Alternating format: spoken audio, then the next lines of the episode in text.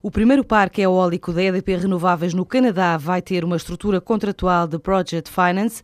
O projeto South Branch, localizado em Ontário, terá uma capacidade instalada de 30 megawatts, uma tarifa fixa há 20 anos atribuída pela autoridade local. A dívida de longo prazo contratada totaliza perto de 33 milhões de euros e a empresa espera que o encaixe desta operação aconteça no primeiro trimestre deste ano.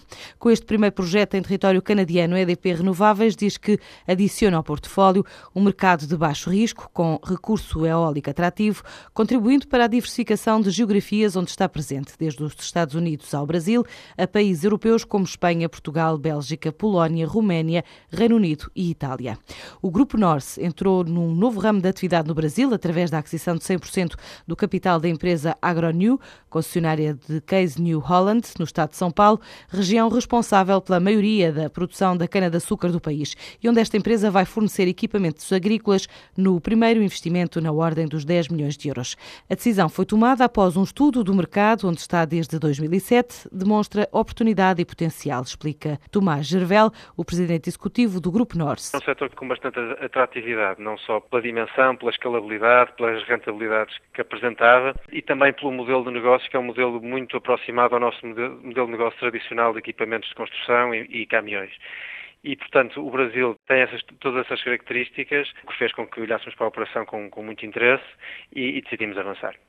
Foi um investimento de cerca de 10 milhões de euros. Eh, tenho um payback previsto de 5 anos. É, um, é, uma operação muito interessante e, particularmente neste caso, por ser uma operação que é desenvolvida no estado de São Paulo.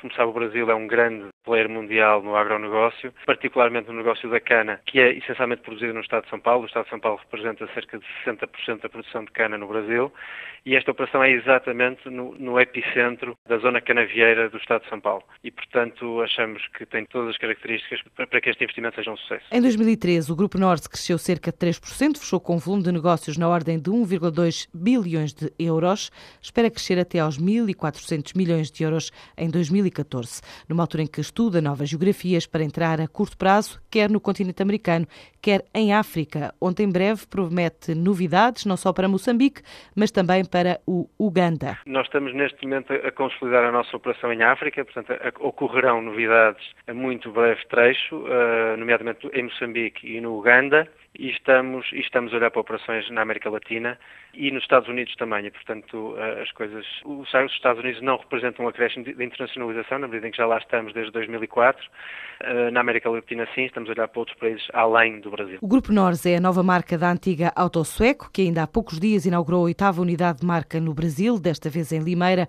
onde investiu mais de 3,4 milhões de euros. Nesta primeira fase, espera criar 25 postos de trabalho, um número que estima dobrar no prazo de 12 a 18 meses. A nova unidade do grupo de líderes empresariais Lidl é lançada este fim de semana em Marrocos.